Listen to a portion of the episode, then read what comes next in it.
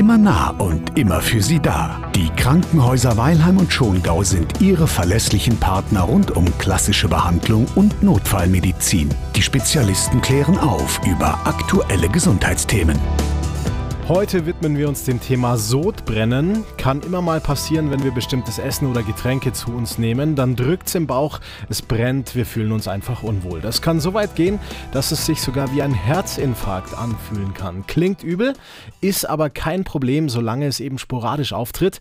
Wir haben wie immer einen Spezialisten hier bei uns. Ich freue mich sehr, dass Dr. Jochen Dresel, Chefarzt im Bereich Innere Medizin an den Kliniken Weilheim und Schongau bei uns ist. Anders schaut's aus, Herr Dr. Dresel wenn es öfter sticht, oder? Gerade so bei Patienten, die ein bisschen übergewichtig sind, die gerne viel und gut essen, da kann das chronisch werden, chronisch auftreten. Ähm, das kann auch zusammenhängen mit einem sogenannten Zwerchfellbruch, einer Hiatushernie, die begünstigt, dass der Mageneingang nicht mehr gut schließt und somit Säure aufsteigt. Und wenn dann die Speiseröhre der Säure dauerhaft ausgesetzt ist, äh, dann macht das schon ein chronisches Problem, was man auch behandeln muss. Ja, okay, das klingt logisch.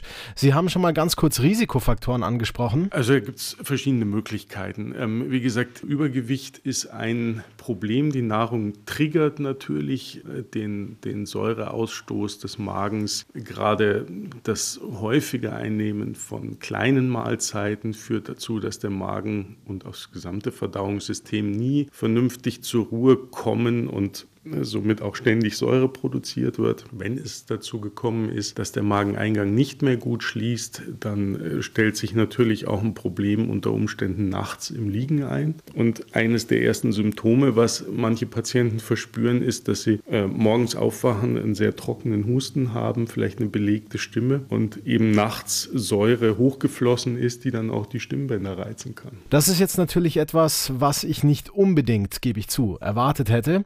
Wie kann es passieren, dass der Magen eigentlich nicht mehr richtig schließt? Also das Zwerchfell hat ja einen natürlichen Durchlass der Speiseröhre und wenn im Bauch, sage ich mal ganz vereinfacht, immer ein großer Druck herrscht durch Übergewicht, durch viel Fetteinlagerung, durch einen ständig vollen Magen, dann drückt sich diese Öffnung natürlich auch, äh, das ist ein rein mechanisches Problem, dann äh, schneller auf und somit ist eigentlich dieser vernünftige Schluss des Mageneingangsmuskels nicht mehr gegeben. Das ist ein, ein ganz einfaches einfaches mechanisches Problem. Das ist natürlich auch ein bisschen Veranlagung. Das kann auch bedingt sein, zum Beispiel im Rahmen von einem Diabetes, wo durch einen komplizierten Mechanismus von Schädigungen ähm, der Nerven, der Muskulatur, der Gefäße einfach die ganze Beweglichkeit auch nicht mehr so gegeben ist. Die Magensäure ist tatsächlich Salzsäure, die in der Magenwand produziert wird. Wenn wir jetzt Probleme mit Sodbrennen haben, dann kann die Säureproduktion medikamentös medikamentös behandelt werden.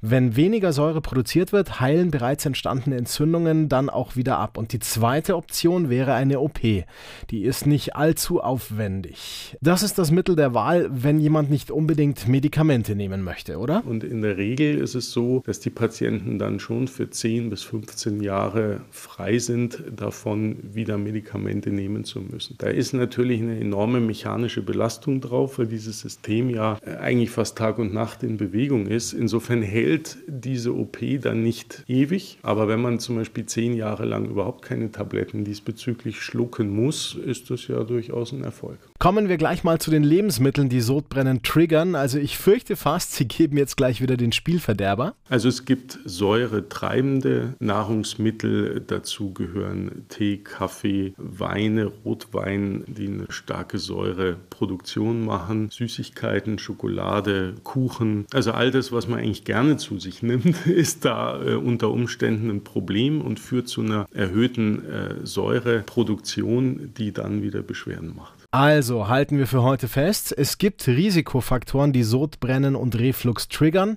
zum Beispiel Diabetes oder Übergewicht. Es gibt Lebensmittel, die das fördern, Tee, Kaffee, Wein, Süßigkeiten und ähnliches.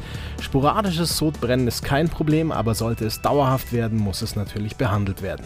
Aber ich habe eben auch rausgehört, dass Ursachen, Trigger und Behandlungsmethoden bekannt sind und Sodbrennen deswegen richtig gut zu therapieren ist. Dankeschön, Dr. Jochen Dresel.